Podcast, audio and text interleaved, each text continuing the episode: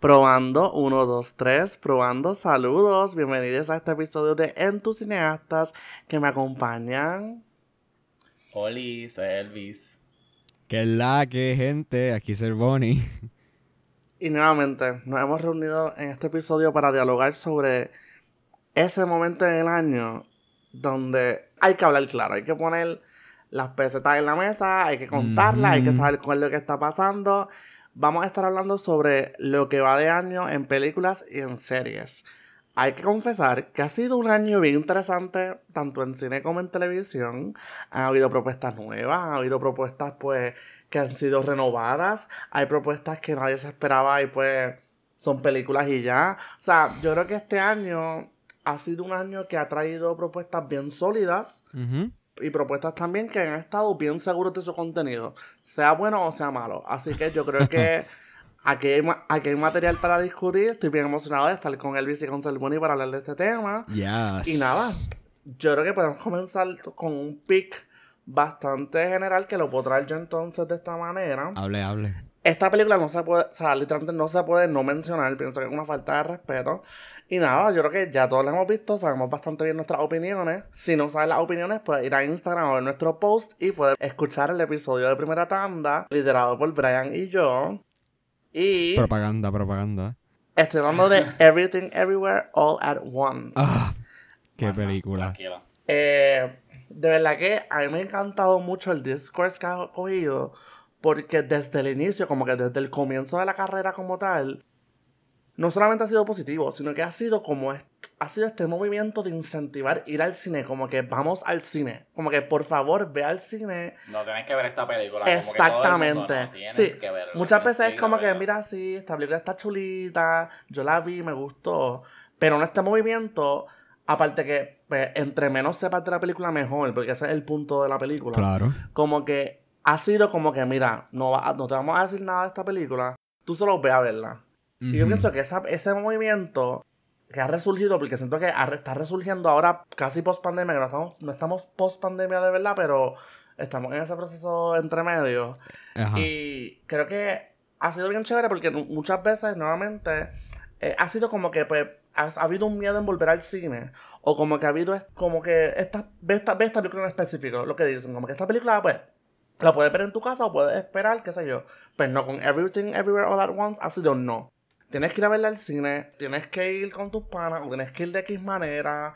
Y de verdad que ha sido una cosa bien chévere. Es que ir, a verla, ir a verla con esa ilusión.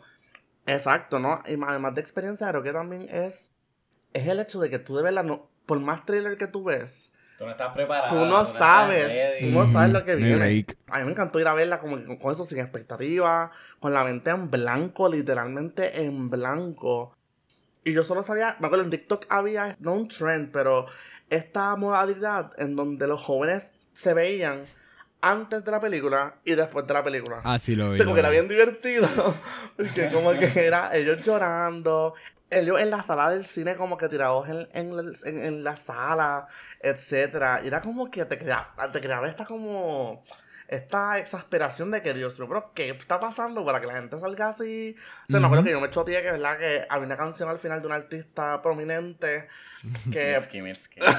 una, una, artista que... Pues, Dígalo, dilo. Yo quedé igual. Yo quedé... Cuando la canción de Mitski sale al final... Ah. Pues eso yo creo que la, la, gente no estaba preparada. Y con, y con todo y que yo, yo lo sabía, cuando salió la canción yo no estaba preparada. Tampoco. Es que era como que era una experiencia universal que tú salías de esa película completamente destruido. Exactamente. Y era como que en TikTok estaba resurgiendo ese, ese tipo de contenido. También como que los los video essays, obligados los video essays no podían faltar, que siempre que me aparecían, yo rápido lo, lo, quitaba, yo no, no, yo no quiero spoilers, yo no me voy a las millas. Y de la que en social media pienso que se movió súper, súper bien. Literalmente hasta recientemente, creo que lo último que yo leí hace poco fue una crítica negativa. este, leí una crítica negativa y fue bien interesante porque la crítica e iba más en torno a cómo se estaba manejando como que el tono. O sea, era una crítica al tono, lo cual me pareció interesante porque siento que el tono tenía que ser de esa manera porque es que hay tanta cosa pesada en la película. Claro. que el, el manejo del multiverso y todo, ¿verdad? Voy a tratar de hablar sin spoilers, ¿verdad? Porque pienso que, pues, para que la gente pues, entienda más o menos. Pero siento que esa crítica del tono, pues, aunque es válida, siento que no, no, no, a mí no me resuena por el simple hecho de que la película en sí ya es pesada. Y yo pienso que darle más pesadez al asunto iba, iba a sobrecargar la película por completo. Así que tú tenías que sacrificar y decir, ok, esta película tiene que tener un cierto, un, tipo de release. Así que el release... tiene que tener un tipo de, como, que sea liviano. Exactamente. Porque ya el tema que tú estás bregando es bien Es bien denso, es denso. Lo que, lo rodea tiene que ser liviano para que la audiencia pueda digerirlo bien. Sí, como que la, la crítica era como que, ¿verdad? Como que el manejo del multiverso pues, era como era una mofa y no le gustaba pues, ese tipo de, de, táctica. Es que en cierto sentido lo era. Como Ajá, que that's Exacto. Es que yo siento que eso era el punto. Como que yo siento que el punto de la película es no cogerse tan en serio los personajes, pero hay momentos tan fuertes y tan point. Claro. Que por eso es que uno llora con la película. O sea, yo con la película me reí súper a carcajadas y, me quedaba como que qué caramba está pasando. Pero al final de la película el punch me dio bien fuerte. Como que... Es que es bien fuerte. Está al nivel. Para mí está balanceada.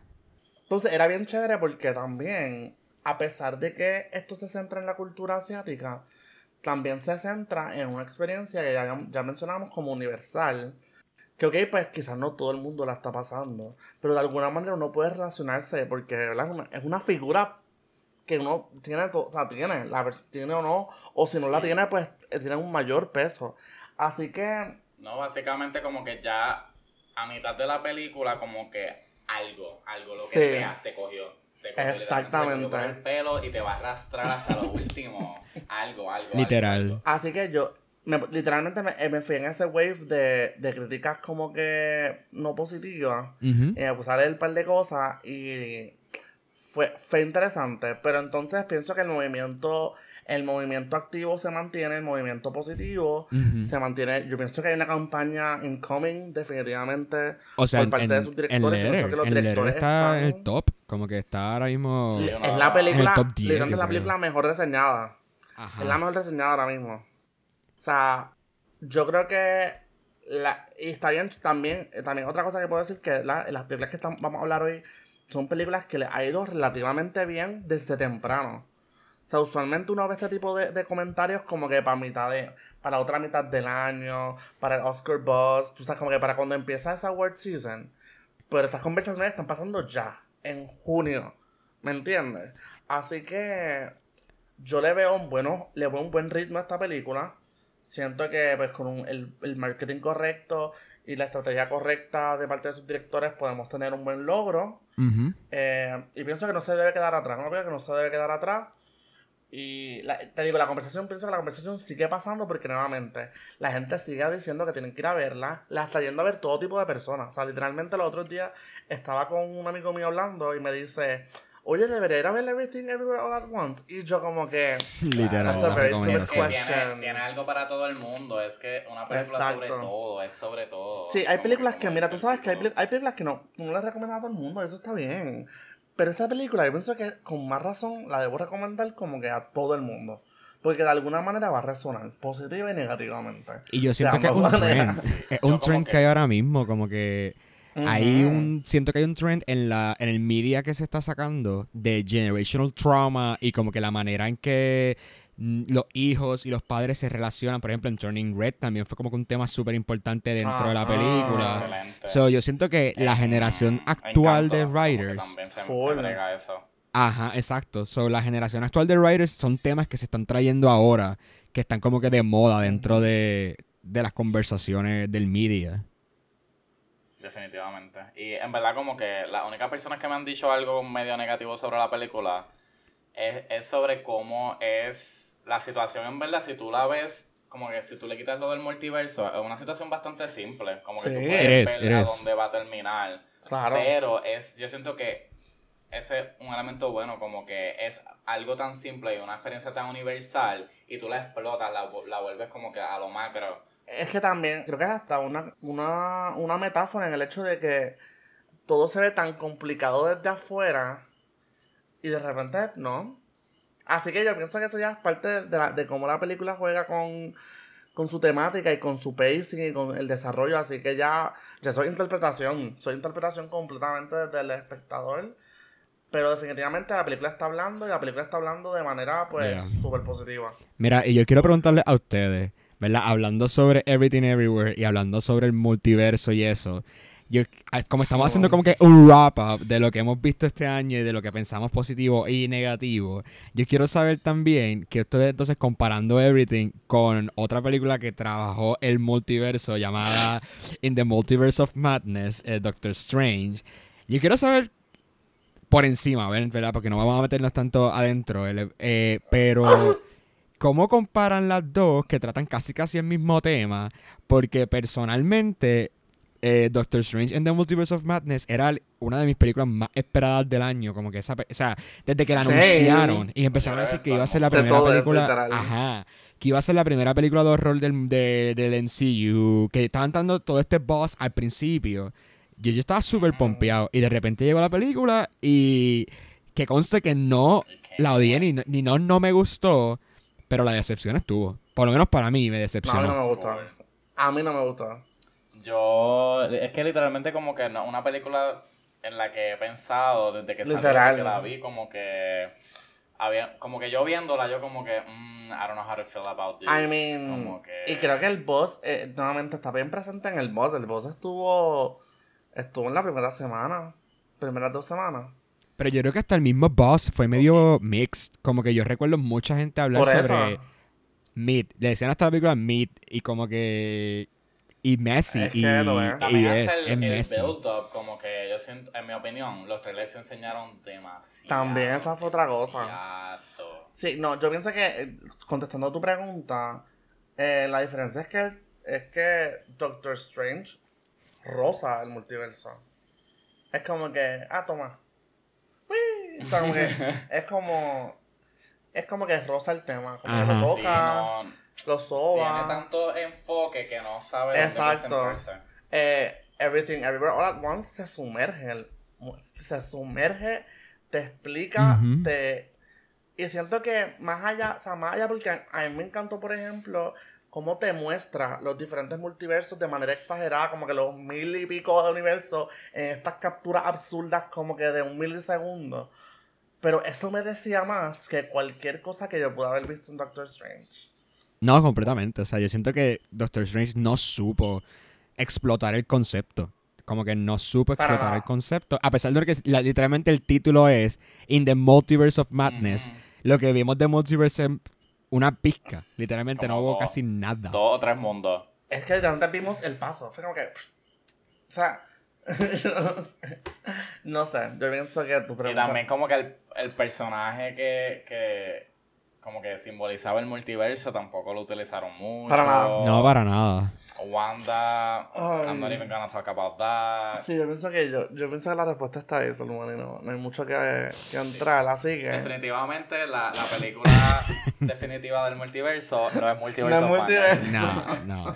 Pero, pero, pero, pero, pero, pero, yéndonos entonces por un área positiva, eh, que no tiene que ver con esto, yo estoy siendo el, el straight representative de, del podcast porque una de mis películas Oye, favoritas que va, que va del año, que literalmente me sorprendió de una manera que yo jamás pensaba, fue Top Gun Maverick.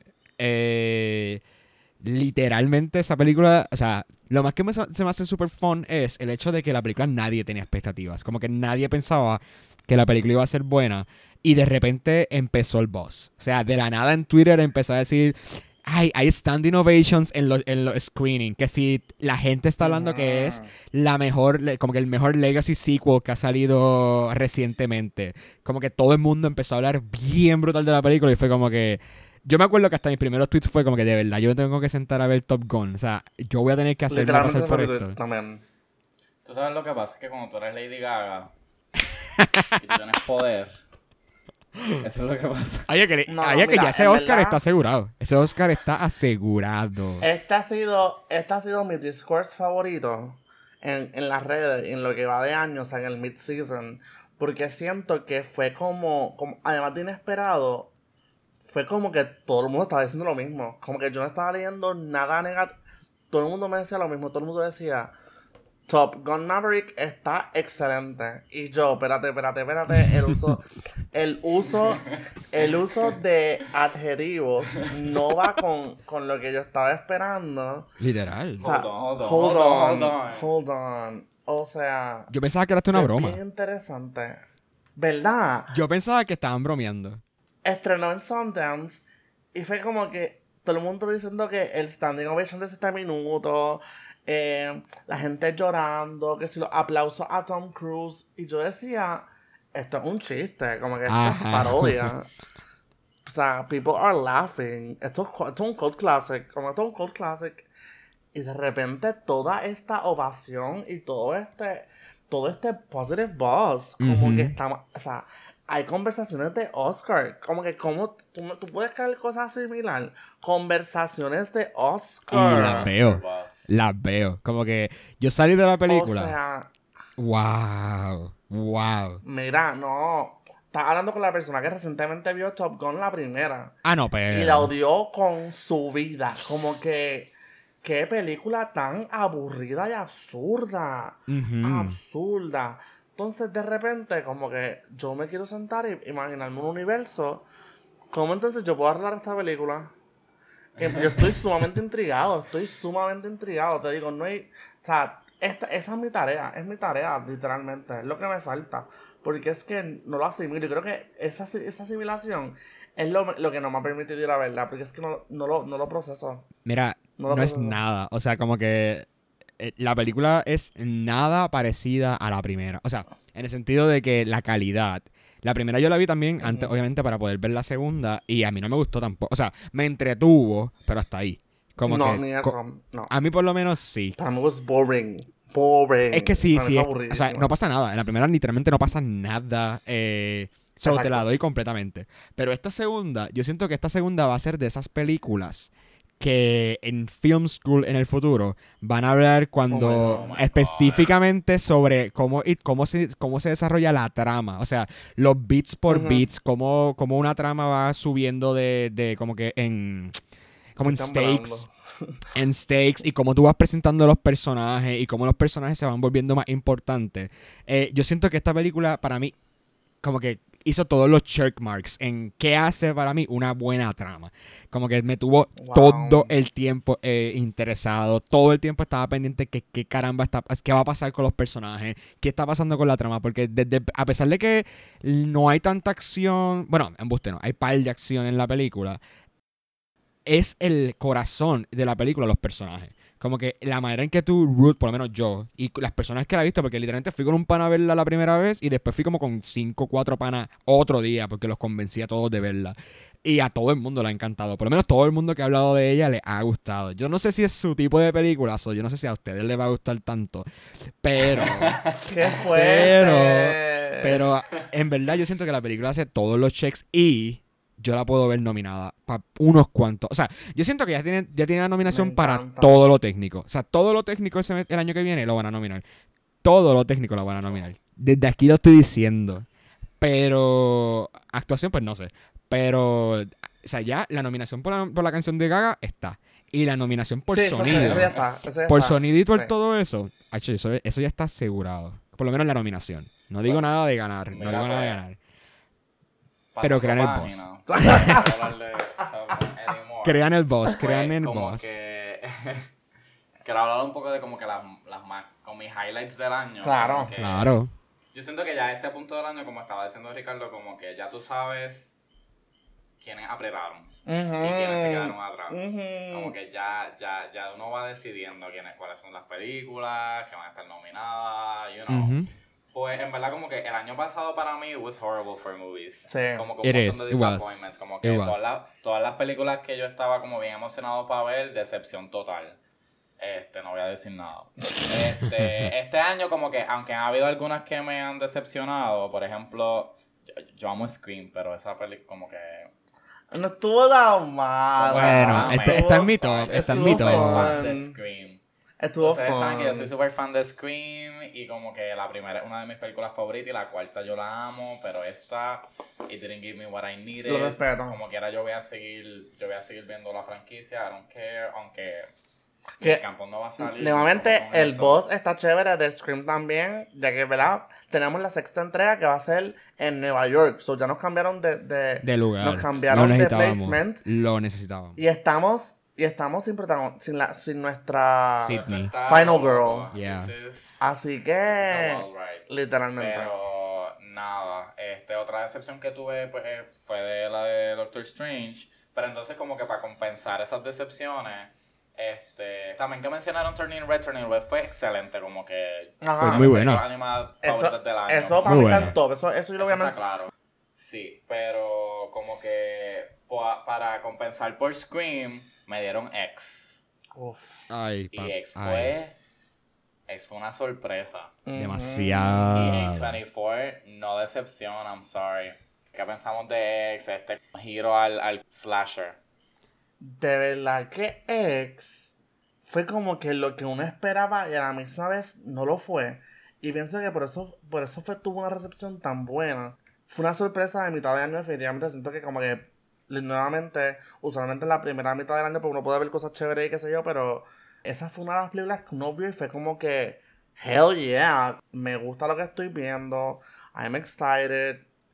No, no sé, me, I really enjoyed it porque a pesar de que tenía este vibe como, como mixto, o sea, como que te- era, era un suspensito, un suspensito que a veces rayaba en la comedia, pero entonces caíamos en el horror. O sea, como Tiene que campy elements. era exacto, tenía unos campy elements. Con todo y eso, me mantenía constantemente preguntándome qué es lo próximo.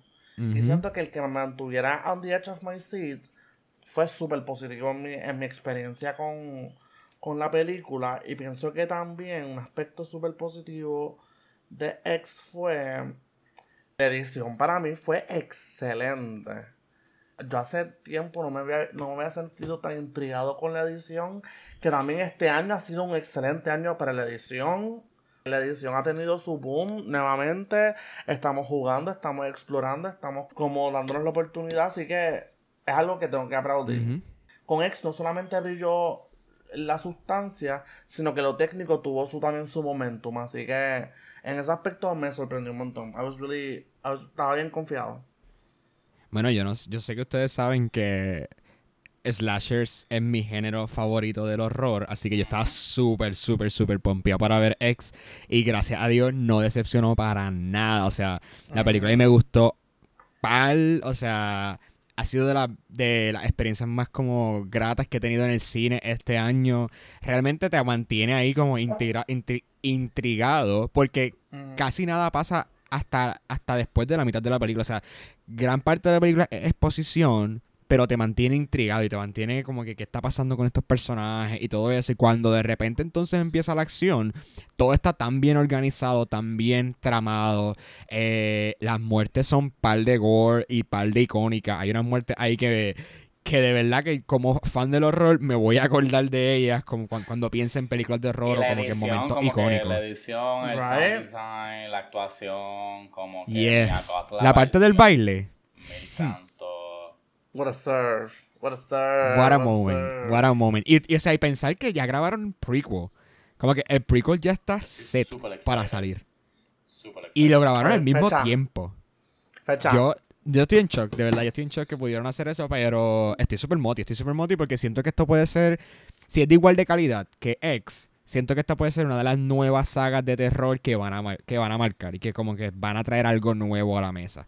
Achi, ¿tú te imaginas que eso siga desarrollándose? Precuela, se, de- después de precuela se convierte en una secuela de la primera parte. Se después la Creo primera que ya parte. dijeron. Como que. Sí, creo que es como que están planeando, porque lo que pasa es que el director y creador está tratando de tomar inspiración en, como que en el género de esa época. O sea, está en los 70, está como que para esa época. Y tiene inspiración como por ejemplo en Texas Chainsaw Massacre, en este tipo de películas que el, que Friday el torture 13. porn y todo eso. Ajá. Y entonces Pearl, que es la- el prequel, va a estar inspirado en estas películas musicales de, de los 40, de los 30 o 20 por allá, como que estas películas del el Old Hollywood. So, siento que si él sigue con ese vibe de poder darle como que un toque especial a cada una de sus películas, va, va a arrasar, va a arrasar. Porque Y más como que un horror.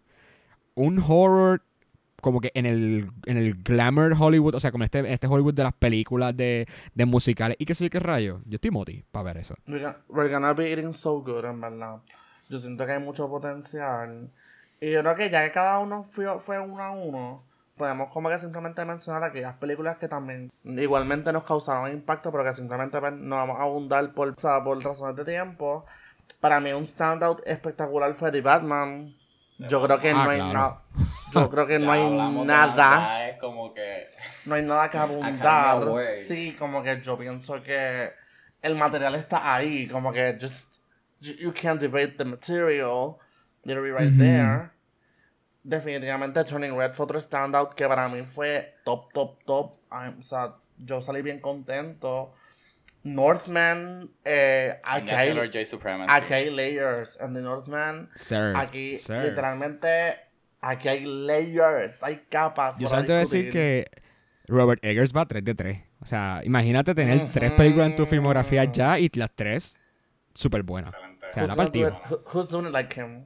Bueno, yo espero que, espero que, espero que Jordan Peele, que viene por ahí, Él está ahí. Jordan Peele y está tocando la puerta. Él está y Ari Aster hello. también. Mira que Ari Aster va a tener la película de como de 7 horas y yo voy a disfrutármelas todas. Yo, Mm. that's, gonna be, that's gonna be horrible. Va a ser una experiencia bien fuerte. Una película de 4 horas. Y para mi último standout, para cerrar como un mini top 5, eh, Picando Adelante. De verdad que si, Claro. ustedes- si ustedes no han visto Picando Adelante, Puerto Rican no Representation. Hello. Y si, si ustedes no han, no han visto, si ustedes no han escuchado el episodio de películas puertorriqueñas, yo no sé qué ustedes están esperando. Eh, definitivamente están súper atrás. Y Literal. para mí, mi- mis choices están ahí. Pienso que mi top 5 están en esas películas que he mencionado en el día de hoy. y I have no regrets whatsoever. The content is Mira, right pues, en- there. En el mío, yo creo que lo puedo decir hasta confiado como que top full. Me Yo encanta. siento que en el- la número uno está para mí hasta ahora del año. Obviamente este es como que top 5 de enero a junio. Puedo decir que es Everything Everywhere. De verdad que esa película vino para arrasar. Eh, en segundo lugar pongo Maverick, porque hello. Eh, en tercer lugar pongo The Batman, porque The Batman también como que me ha encantado. Y como que siento que la conversación ha parado un poco con The Batman, pero es que también ha salido tanta cosa últimamente, o sea, como que sigue saliendo tanto, tanto, tanto, tanto contenido que obviamente las conversaciones shift. es que el equipo, eh, el equipo técnico hizo. Es que cuando anuncien la segunda, eso se va a Literal. formar. Como que ellos Va dijeron, les gustó, les gustó, qué bueno. ya. Ajá. Fue como que, ok, mind your business. Como que lo, lo que hagamos, es, it's ours, it's ours to deal with. Ah, so eso me Y yo siento también. que en número 4 tengo The Northman y en número As you should. 5 Picando adelante, hablando claro. Estoy como As que estoy bastante bastante Ah, no, espérate. Ahí Espérate. fue. Bueno, sí, está bien. Número 5 Picando adelante y después pongo Scream 5. Scream 5 es mi número 6. Pero yo soy la representación buena de Scream. Este, Sí, sí, lo entendemos. Pues en, en el mío literalmente tenemos casi los mismos, como que mi primera es Batman Full. Este, después tengo Entendible. Everywhere, pero eso, As you eso está ahí, ahí, ahí, en verdad. Excelente. Este, luego está Turning Red, excelente película animada, me encantó, espero que... O sea... Aquí hay pa' no sé, cortar. Ahí hay para cortar, ahí para hacer una secuela. Ahí va a cortar.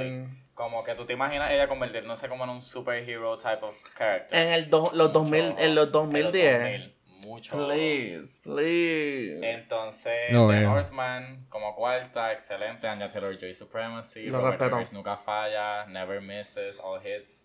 Y X, que ha- creo que ha sido una de las mejores. It, has, ha it has, en it has. año. Yo tengo número 6. Lo veo. Y Just verdad that que sí. good. y las Wow. decepciones, díganme, díganme más, díganme como que negativos que este año tienen en decepciones. Pues, Fresh fue una pérdida de tiempo. Ay, qué fuerte. Yo no, diría, salió en Hulu. no, yo estoy de acuerdo. Fresh, Eh, Fresh no yo fue. haría esta película bien diferente. Yo le añadiría una hora más de película y la película se vuelve buena. Lo veo. Pero. la No, hicieron, Fresh, Fresh tiene sus. Fresh tiene sus aciertos y tiene sus, de- sus desaciertos. Como que siento que tiene aspectos muy, muy, muy, muy buenos y tiene aspectos muy, muy, muy, muy, muy malos. Como que es una, es una balanza. Pienso que es una balanza. Ujú. De verdad que lo peor que yo he visto este año hasta ahora ha sido Deepwater en Hulu, este, eh, protagonizada por Ben Affleck y Ana de Armas. Ah, eh, that was that was bad. That was really Esa es la que sale. Jacob Elordi también, ¿verdad? Él literalmente sale y literalmente como que yo ni diría que sale. él, él aparece. él aparece. Hace un cameo, hace un cameo. Es una Salma Hayek en Eternals. li- Literalmente. Y entonces, eh, I Want You Back, de verdad que eso es una película de Amazon Prime, un rom-com. Eh, nada más con los actores, te voy a decir quiénes son los actores. Tenemos a Jenny Slate y a Charlie Day. Definitivamente no es la mejor película que he visto en mi vida. Super cringy, el guion está fatal. Nada, es una historia, es una película que vi en San Valentín con mis amigas, como que nos sentamos a verla en San Valentín. Y fue como que en vez de el excitement de una película chévere de rom-com, fue el constante que yo estoy viendo. O el, como que, o el cringe, o el como que, oh my god, quítala, quítala, quítala. O sea, no fue una buena experiencia ver en conjunto. Con todo y que nos reímos, ¿verdad? No me reí un montón. Pero sí, no una película placentera, no, una, como que no es una película que tú disfrutas. Como que siento que lo contrario, Ajá. como que te pesa. So, ya no, estas dos películas pues son películas de, de streaming service. Qué pena, porque siento que el streaming service tiene su potencial. Mala reputación Pero a veces. Sí, pero también tiene, su, también tiene su reputación, exacto. ¿Qué te ha decepcionado a ti, Salmoni? Yo siento que estoy viendo mi letter y la película que me peor score le he dado este año hasta ahora ha sido la de Texas Chainsaw Massacre que sacó Netflix. Ah, definitivo. Eh, fatal. Fatal, fatal, fatal, fatal, fatal, fatal. Creo. Eh, creo que ha sido de las pocas que he visto este año que no me ha gustado porque las otras pues, son películas viejas como que, que he vuelto a ver por X, oye razón o, o vi- o verlas por Ujú. primera vez. Pero esa siento que definitivamente hasta ahora ha sido la peor del año y, y por lo que veo en mi, Netflix, en mi Letterboxd está completamente en, en el run para llevarse como que la peor del año. Pero también quiero preguntarle, antes de movernos tal vez para series, porque como estamos hablando de lo que hemos visto este año, ¿han visto algo este año que aunque no haya salido este año, como que les marcó? Como que algo que, que, que quieran como que resaltar, que haya sido de otro año, pero que vieron por primera vez esta este año, o en lo Ah, que va de me, la- año. me la pusiste bien difícil, luego tú no puedes hacer eso. Bueno, a lo que buscan, a lo que buscan su respuesta, yo tengo las mías, tengo tres, voy a mencionar tres súper rapidito. Eh, una se llama eh, Set It Up, que... eh, perdóname, no, no, no, no. Ay. No, no. Set It Up me encantó. Set It Up me gustó bastante. Pero la, perdóname, me, confundí. La que iba a mencionar era Plus One, que es un rom-com que me gustó aún más. Eh, Plus One. Es del 2019 y tiene como actores principales a, eh, eh, a Jack Quaid, que es Huey de The Boys, que también sale en. Scream 5. Sí, lo Y vi. tiene a. mm, ajá, y tiene a Maya Erskine, que es la de. De Pe- Pen 15. Pen 15. Yes. Y esa película está súper buena. Un, un rom-com súper, súper, súper, súper fun. Se los recomiendo for sure. Es un muy buen, buen, buen rato. Si la estás como que pasando mal y quieres pasarla bien, la recomiendo. También tengo que mencionar eh, a lo que le pasó a Santiago, que también la vi por primera vez este año. Sí. Y excelente, excelente. Hay una razón por la que es la única película puertorriqueña so far eh, nominada, porque está muy buena. Obviamente, hay otras que, que merecen la nominación, ¿verdad? Pero para la época entiendo por qué. Y también Sure, puedo sure. mencionar a... Ah, obviamente, The Godfather. O sea, The Godfather yo la vi con, con Esa Ricardo y mía, con Elvis. que- Ah, ¿en serio? Perdóname, perdóname, Sí, está bien, nada, lo mía. guardo, lo guardo.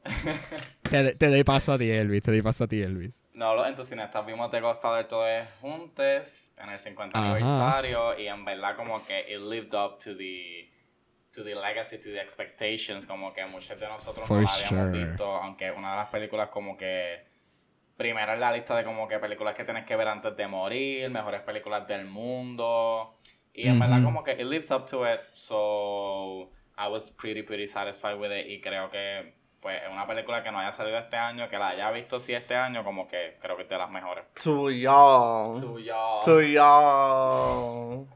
Okay. To us, to us. Pues mira, yo hice, eh, no sé, es que no cuenta, pero lo que vamos a ver como quiera. Yo hice un rewatch de dos películas que son, han sido de mis favoritas como que de la niñez.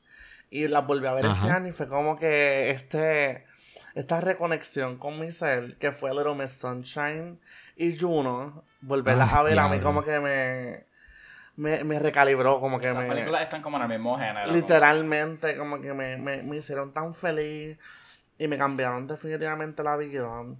Y si tengo que mencionar una como que así, como que, que vi por primera vez este año, tengo que decir que me gustó mucho ver My Big Fat Greek Wedding. Esa película estuvo bien, estuvo bien gufia. Sí, en verdad, yo me reí un montón. Es lo que yo quisiera ver en los romcoms de ahora, de ahora. Como que. ¿qué pasó con los romcoms de los, de los 2000? Como que si le quitas la misoginia, they could work. So, ¿por qué no lo estamos haciendo en, esta, en estas películas ahora? Where are the good romcoms? ¿Dónde están? Las voy a esperar. Estoy esperándolas para la segunda mitad del año. Aunque, aunque, quería preguntarle, ¿ya vieron Fire Island? Que estamos en Pride. Sí, Yo estoy en negación, no estoy lista. Muy buena, honestamente. Amiga, tú eres la Jane Austen apologist del chat. ¿Qué pasa? Que no la has visto. Literalmente, no, y yo, oye, y yo amo a los- sus protagonistas, pero necesito un break. I need a break, ¿ok? Honestamente tiene como que if you judge it by its cover, como que a lo mejor no, como que you're not very attracted to it, pero it's pretty funny and self-aware. Y eso era lo que yo necesitaba Sí. que fuera. Bowen Yang, yo lo amo y yo confío en mi hombre. Just, just give me a minute. Just give me a minute. Así que con más razón voy a transicionar a televisión. Mano, qué buen año para la televisión. De verdad que yo. Es, es la mitad del año y estoy tan complacido y tan contento con todo lo que he visto. Y, y Bueno, sin mencionar. Con todo. no, bueno, ah, ah, bueno, es que I've had, I've had fun. I've had my fun. no importa cuán malo sea, I've, I've had fun. Y Ok. como que siento que ha sido bien variado. Así que en ese aspecto sí, I've had, I've had a lot of fun. Y yo pienso que hay que empezar con el, hay que empezar con el sitcom que del momento, el sitcom que estuvo Por favor. en la boca de todos en los últimos meses. Hay que hablar de Abbott Elementary. Excelente. Ah, mira, Abbott llegó para cambiar, literalmente. Abbott llegó para hacer un cultural... lo- eh, la frase de cultural reset a veces se usa demasiado. Pero Abbott Elementary es un cultural reset. O sea, O se sea, la yo- doy. Yo estuve ahí, yo estuve ahí cuando anunciaron el primer episodio, yo dije, ay qué chévere, sitcoms are back, vamos a esperar episodios semanales. En- desde ahí yo no fui la misma persona, yo crecí, yo evolucioné, Same. yo, yo me convertí en mejor persona.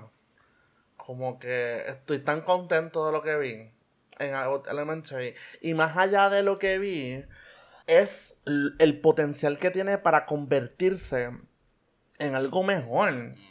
Oh, sí, sí, sí, sí.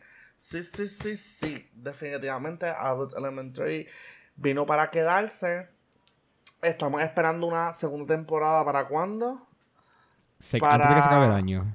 Finales del año. Imagínate the work. They're putting in the work por el esfuerzo. Yo espero que eso sea equivalente en sus paychecks, en su y en, y en su En el valor de producción, en el valor de producción. Eh, ya en los Emmys estamos ya la conversación está activa. Yo espero que eso se full. refleje se refleje en mis premios. Simplemente ahí está el contenido. El contenido está ahí. Es, es, es- turno de la academia reconocerlo y que el network pays the bills. Sí, ya, ya ellos, ellos Bueno. pusieron el timestamp que tenía Modern Family, que es uno de los... Exacto. ya exacto. con eso, más nada que decir. Exacto. O sea, Literalmente como que yo no soy una persona de ver sitcoms. Como que si a ti te gusta The Office y Friends, probablemente yo te caigo mal. Porque yo odio eso. Qué fuerte. Yo he visto bien poquito, pero lo que he visto es porque son súper, súper buenos. Merece y a. Bot Elementary se lo recomendaría Lo a merece, cualquiera. lo merece. que Súper, súper bueno. Yo empecé a verlo literalmente como que antes de que saliera, cuando se fueron en hiatus, antes de que salieron como los últimos tres episodios, Yeah. Vi todo el season y después yo esperando a que saliera, because it was so, so, so, so funny and good. So, A mí lo más que me gusta también es que llegó a PR. Como que yo recuerdo, yo empecé a Right. verlo. No, no, no es para tirarme la de hipster, pero yo empecé a verlo cuando estaba como que yo creo que más que el segundo. Estaban los primeros dos episodios nada más. Y... Cuando Ricardo estaba tuiteándolo. Buen día. Ah, recuerdo que la, la conversación la vi más como que en TikTok y como que en Estados Unidos, o sea, la conversación más como que de Estados Unidos y de crítico y qué sé yo, que todo el mundo estaba hablando como que, por favor, denle un chance a este show, no queremos que se cancele, véanlo. Era como que el plead de que lo vean porque no había tanta conversación. Y de repente hubo un boom bien grande y de repente todos los memes se iban, eh, como que se iban virales, todos los tweets se iban virales sobre la serie. Y a Puerto Rico entonces me empe- empecé a ver más gente local hablando sobre ella y yo, ok, ok, qué bueno, porque en verdad merece, pre- merece la plataforma. O sea, obviamente si eres fan de The Office, siento que te va a gustar porque tiene como que el, el mismo formato, sigue la misma, el mismo formato de entrevista y de mockumentary, pero yo siento que lo que diferencia a Abbott de otros sitcoms y lo que ha hecho que sea tan bueno es lo wholesome que es. Eh. Tú no sales de ningún episodio como que burlándote de los personajes, sino más como que es la comedia de lo que está pasando en la situación y te sientes bien con lo que está pasando después como que al final. Como que es como un abracito. No sé, yo, yo la veo y me siento tan feliz. Sí, es un feel good, es un feel good. Siento que este año, este año ha habido muchos feel good show. Eh, Sí. Menciono, por ejemplo, Bridgerton hasta cierto punto se convirtió en un show feel good y bien chévere. Eh, lo voy a decir, Peacemaker was fun. That was a really fun show. Y para mí fue feel good. fue como que bien cute. fue bien chulito, en verdad. So, pues 10 de 10. Este también. Tenemos que mencionar Heartstoppers. Heartstoppers tuvo su momento. ¿Sabes que no la he visto Ah. todavía? No la he visto todavía. ¡Ah! Oh, ¿Qué están esperando? Pero que considera que no tenía Netflix, pero ya tengo Netflix, so la Es verdad, ver. se le. Heartstoppers está, honestamente, como que yo soy bien. eh, yo me pongo bien a la defensiva cuando vienen estos teenage dramas. Should. Que ya yo Ajá. Ay, mi amor, ya yo pasé etapa, ya yo pasé página. Y, y si es como que un coming out story también. Pero Heartstoppers me la dio, me la dio como que era lo que yo necesitaba, como que a veces necesitas ese teenage Mm, romance. Saber que, como que, te recuerda que el amor existe en verdad a veces. y te puede pasar en verdad. Pero en verdad tuvo su momento y estoy bien. Y tiene mucha representación. El cast es Yeah. super diverse. Es bastante como que educativo. Sin ser como que woken on your face. Pero ahora salió también Love Victor, el tercer season. Yo no lo he visto, obviamente no lo he visto porque Ok. salió hoy. Pero. Yo estoy bien, yo estoy bien emocionado de verlo porque como que como ya acabó, pues literalmente puedo sentar, lo, lo puedo ver de una sentada, que era lo que yo estaba esperando. Pero de verdad que estoy bien, bien, bien contento con televisión. I just had a lot of fun with TV. Otra serie que pues debemos resaltar, que estábamos de acuerdo que todos íbamos a resaltar. ¿Cuál era? Bueno, yo puedo mencionar Euphoria. Euphoria llegó este año, obviamente, para marcar el, el media y whatever. O sea, la yo siento que no había manera de que, aunque tú no viese Euphoria, tú te metías a Twitter o a TikTok el lunes y te daban el resumen entero Sí, del episodio. Como que se, fun. apro- se apoderó de las redes por como ocho semanas. Como Yo creo que yo no había visto eso desde como que WandaVision. Como que WandaVision y Euphoria, yo siento que, No, yo- siento que han yo sido las series que no lo Oh. había visto como desde Game of Thrones. Ah, no. Es que también. Hacho, también. Es que Game of Thrones fue bien fuerte, es cierto. Esa Pero como el último season de, Game of Thrones, Euphoria a mí me decepcionó este season. No sé ustedes, Literal, fue, fue, fue una decepción. Como que lo que hizo fue hacer memes, más nada, más nada, más nada. That no was, substance. That was a wreck. That was a wreckity, wreckity, wreck, wreck. Pues si, si estamos hablando de disappointments, Mm. Moon Knight a mí no, No la he visto. Shit. para nada. Ya, yo dije el programa con Moon Knight. Yo no lo voy a repetir porque a mí nadie. Ah, Ricardo- a mí nadie me Ricardo escucha, puso el a mí nadie, a mí nadie me lee. Así que, ¿sabes qué? Se quedan con la duda. Yo Que de- conste que- de- que conste que yo no pude eh, acompañarte en ese rant porque no lo había visto. Y todavía a la hora que no lo he visto, o sea, no me quería Y spoilear no, lo voy a, y no lo voy a respetar, no te preocupes. No lo voy a respetar. Pero, Pero, oye, pero Marvel se está redimiendo con Miss Marvel. Con Miss Miss Marvel viene- Está... she's coming. partiendo. She's coming. So good. She-. Esos primeros Ella dos está- episodios están súper buenos. Definitivamente. Y siento que tienen el potencial para seguir jugando, creciendo, evolucionando, hasta llegar a donde tiene que, hasta donde tenga que llegar.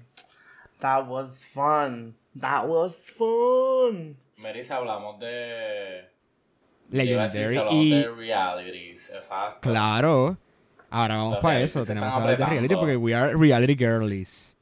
Reality, reality girlies. De este, de este año, este año, I popped my, my RuPaul Cherry. Y Por vi fin. Drag Race Season 14. Por fin. Ujú. Bueno, viste Eh, Drag. Race Season 14 y España Season Drag Race de 2. España. Vi Season 1 y Season 2 a la vez. Hablemos de eso. Wow. Sí, yo siento que Eh, este season de, también de All Stars, que el que está Uh. haciendo ahora, está súper Uh. All Star 7. excelente. All Star 7 está a otro Y es nivel. como que- Uno de los seasons que he estado como genuinely excited in a long time. Sí. Mira, All Stars está excelente. Otro nivel. Yo obviamente soy de los más fans de Drag Race. Eh, era entusiasta. So, esa, esa serie es mi reality show favorito. Y, like, yo me como eso. O sea, he visto todos. Imagínate, he visto todas las versiones como que extranjeras. He visto todos los seasons. Par de, eh, uno más de una vez. O sea, como que yo vivo por Drag Race. Eh, y Season 14, por lo menos para mí, fue, ha sido de mis seasons favoritos, como que reciente. Ese cast estuvo a otro nivel en carisma y en otro nivel como que en iconicness. En verdad, ese season es-. Literal. O sea, ese season estuvo súper, súper bueno. Y al final estuve súper contenta con la ganadora. Como que yo siento que... Season 14. Ajá. ¿Tú no le ibas a...? Tengo opiniones. Está todo bueno. Ok. Ok. eh, Drag Race España Season 2 superó a Season 1. Otro nivel. Otro nivel. A pesar de que Season 1 fue súper bueno. bien brutal la producción. No, no, no. No, no, Demasiado. es que Season 2, Season 2 de España fue un regalo. Fue un regalo, literalmente. Fue la redención de lo que Season 1 fue. Que Season 1 fue caos. Como que caos total. Yo nunca había experimentado algo así. De verdad que fue bien fuerte. Pero España Season- marcó, Season- España marcó. Season 2 vino a, jugar, en verdad. Me Pero no shade. Ajá. Vamos a hablar de reality del momento. Legendary, I'm sorry. Legendary. Wow. Qué Este momentazo. season de Legendary. El principio estaba bien fuerte, Fatal. como que los judges apretaron, no Ujú. dejaban pasar ni una. Hacho le tiraba- Le tiraban la mala a todas. A todas. Literal, como que 6, yo no sé qué 7, les dieron. 6, 5 No, tres. Tres. Y cuando de repente Leomi dijo como que esto es un insulto al ball culture. Al ball. A uno de los equipos.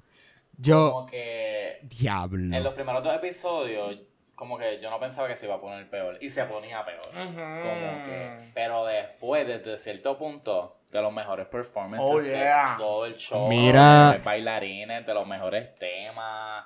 Como Yo que solamente- que se apretaron wow. bien cabrón. Y honestamente, como que Legendary es mi com- competition reality show favorito. Porque Ballroom, obviamente. Lo veo. Y siento que es bien educativo, como que con cada Yeah. season tú aprendes algo y con cada episodio tú aprendes algo sobre la cultura. Como que, por ejemplo, en este season incluyeron como que un Kiki House, que yo no, en verdad, yo no sabía, yo no estaba familiar lo que era Yeah. un Kiki House. Eh, hablaron, eh, como que se enfocaron mucho sobre el elemento de emoting y de, sí, como que la- los dramatics, además de los cinco elementos del Ajá. Y eso me gustó un montón. Como que un- es un excelente show, los tres seasons están súper buenos, los pueden ver en HBO Max. Apreten. De verdad. Yo vi el primero y el tercero. Todavía me falta ver el segundo. Pero es que literalmente el último episodio del tercero salió la semana pasada. Y como que en dos días yo me zumbé el primer season y el tercer season porque quería como Ah. estar al día. As you should. You should. Yo solamente voy a decir que Juicy Couture Supremacy. Yo Exacto. no he visto. Supremacy. No he visto talento Increíble. así. Wow, de verdad que esa casa, wow. Y... Pero tienes que ver el 2 y porque el per- House of Tishy. Acá. Lo puedo, lo, lo voy a ver, lo voy a ver. Aunque ese performance de. yo- a ti que te gusta el horror, eh, Elvis, ese episodio de horror y el, el performance Sí. de, de, fa- eh, De Nightmare on Elm Street. Uh, Ah. Otro nivel. Otro nivel. Eh, sa- pero sí. Legendary también llegó para marcar. Ajá. Sorpresivamente, un show que me tiene on chokehold, y no voy a hablar más nada, lo voy a mencionar todo. The Kardashians. Me tienen un chokehold, no sé ni por ¿Qué? Wow. Pero, pero, eh, está bien entretenido. Más nada voy a decir. Es un plot twist. Bueno, No es.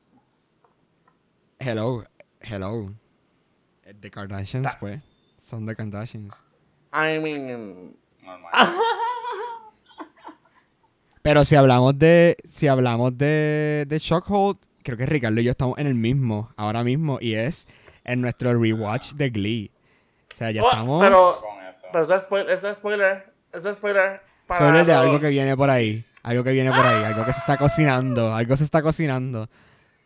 Pues no, no. Pues yo quiero decir, para, para ir cerrando, yo quiero hablar de mis favoritas.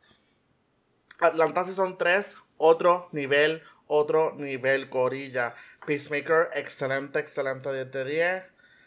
Eh, ya mencionamos a Bot Elementary, de verdad que excelente programa. Bridgerton Season 2, wow. Wow. Hacks, Barry, ambas en HBO, excelentes. O sea, yo puedo seguir hablando. HBO crea el mejor contenido del HBO mundo. Max, exacto. HBO Max está HBO en otro parte. nivel ahora mismo. Así que yo creo que en televisión estamos bien contentos con lo que estamos viendo. Así que eso debe ser Bueno, The Boys también. The Boys está corriendo, a- que esa está, esa está apuntada. A O sea, Oscar. tengo apuntada para Season 3, que la energía, y por lo que estoy viendo, está a otro, está otro nivel. O Ujú. sea, la Ay, televisión lo- está dando que te hablar. Los season, el season nuevo de um, Love, Death and Robots tiene un episodio bien bueno. Escuché eso. No, una serie que salió el año pasado, pero la vi este año y fue Arcane de Netflix. Excelente serie. Excelente, Sí, excelente, yo creo que esto ha sido una excelente recopilación de lo que ha estado pasando a mitad de año. Como pueden ver, ha habido contenido como loco. Jamás vamos a poder estar al día, pero nuestra misión como entusiastas va a ser siempre estar al día lo más posible. Así que No yo estoy que bien contento con lo que estamos viendo, literal. Estoy bien contento con lo que estamos hablando. Este ha sido un episodio sumamente exitoso, así que si no hay más nada que decir, yo les estoy diciendo a ustedes que tienen que estar pendientes para lo próximo, porque lo próximo viene a otro nivel.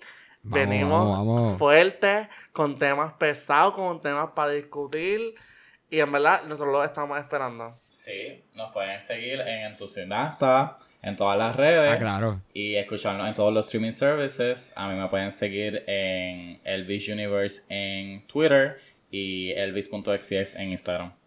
Instagram, R. Andrés Santana, Twitter, Croc Prince o en R. Santana Fonseca. Instagram y letter en arroba Luis Cervoni y en Twitter con not Serof. Más nada que decir. Nos fuimos. Mil gracias, Corilla. Espero que sigan Gracias, gracias, escuchándonos. gente. Y hasta en dos semanas cuando saquemos el próximo episodio. Besis. Nos escuchamos Bye. otro día.